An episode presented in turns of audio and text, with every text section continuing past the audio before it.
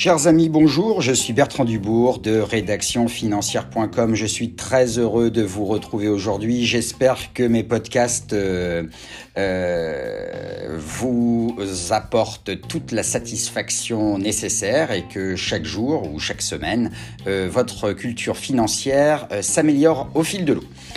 Aujourd'hui, je voulais vous parler du profil investisseur en gestion de patrimoine. L'article L533-13 du Code monétaire et financier prévoit qu'un conseiller en gestion de patrimoine a, par extension, ou par extension un conseiller en investissement financier, doit vous établir un profil investisseur en amont de toute signature commerciale. Un questionnaire va lui permettre de vous délivrer le conseil le plus adapté à votre profil investisseur. Ce questionnaire a pour but de recueillir des informations relatives à votre situation financière, votre degré d'aversion au risque et vos espérances de gain dans le temps, c'est-à-dire de rendement souhaité. Dès lors, le conseiller en gestion de patrimoine, ou CGP, va vous orienter vers les placements les plus pertinents en fonction de votre situation et de vos objectifs patrimoniaux. Toute modification dans votre vie familiale ou professionnelle doit être également signalée à votre CGP qui vous refera un autre profil investisseur, le cas échéant. Alors quels sont les cinq critères pour déterminer votre profil investisseur? Il s'agit là de se poser quelques questions de bon sens pour connaître votre pédigré d'investisseur, à savoir votre âge, plus euh, vous êtes vieux, moins vous pourrez vous permettre de prendre du risque. Cela semble logique. Deuxièmement, il faudra étudier votre situation personnelle et patrimoniale. Est-ce que vous êtes en famille? Est-ce que vous avez des enfants? Mieux vaut être plus prudent dans vos choix d'allocation et d'investissement euh, si vous appartenez à une cellule familiale importante. On étudiera également euh, l'étendue de votre patrimoine plus il est faible, euh, mieux il faudra rester mesuré. A contrario, plus votre patrimoine est conséquent, plus vous pourrez prendre de risques sur une partie de votre patrimoine et ce sans aucun problème. Si vous êtes célibataire, vous pourrez également aller vers plus de risques. On étudiera également vos objectifs patrimoniaux. Est-ce que vous souhaitez compléter vos revenus? Est-ce que vous souhaitez investir pour anticiper votre retraite? Est-ce que vous souhaitez financer un projet à moyen, long terme qui vous tient à cœur? Est-ce que vous souhaitez tout simplement vous constituer, faire fructifier votre patrimoine? Ou est-ce que votre objectif réside dans le fait de financer les études de vos enfants sur le long terme? Ensuite, il faudra étudier votre horizon de placement. Euh, il faudra envisager un financement sur un projet court ou long terme Retenez que plus votre horizon de placement est lointain, plus vous allez pouvoir prendre du risque. Enfin, cinquième point, on étudiera votre degré d'aversion au risque.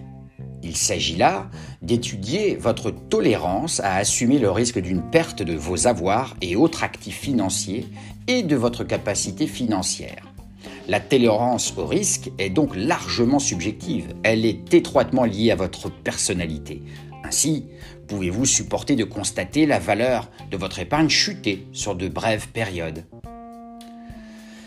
Une fois que toutes ces questions sont répondues, il va falloir déterminer votre allocation d'actifs.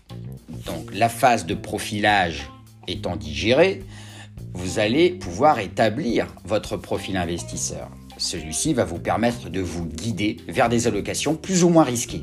Globalement, on peut déterminer à partir d'un profil investisseur trois grandes tendances. Il y a tout d'abord le profil prudent. Vous privilégiez la sécurité de vos avoirs et vous souhaitez être faiblement exposé au risque. 20% d'actions maximum.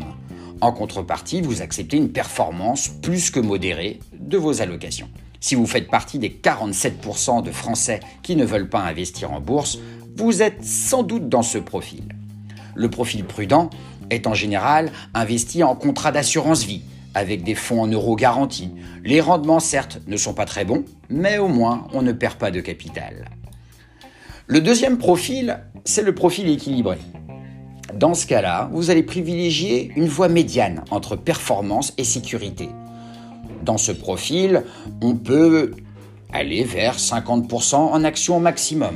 Pour ce profil équilibré, il est intéressant de diversifier ses allocations avec différents types de véhicules financiers, de risques moyens, comme le crowdfunding. Le troisième profil, c'est le profil dynamique. Ici, vous êtes à la recherche d'une forte valorisation de vos avoirs et vous êtes prêt à prendre un risque important avec une forte volatilité de votre portefeuille. Là, vous pouvez saupoudrer votre portefeuille financier jusqu'à 75% en actions. Le profil dynamique sait être très réactif et aime passer du temps à gérer son portefeuille de placement, tout en, élaborant diverses stratégies au fil de la conjoncture économique. En conclusion, n'hésitez pas à faire appel à un conseiller en gestion de patrimoine pour gérer votre épargne et qui saura vous conseiller.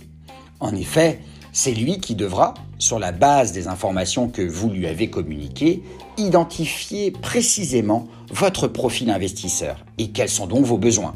En connaissant votre profil investisseur, il va gérer vos investissements au mieux. Voilà, ce podcast est terminé, j'espère que ça vous a plu.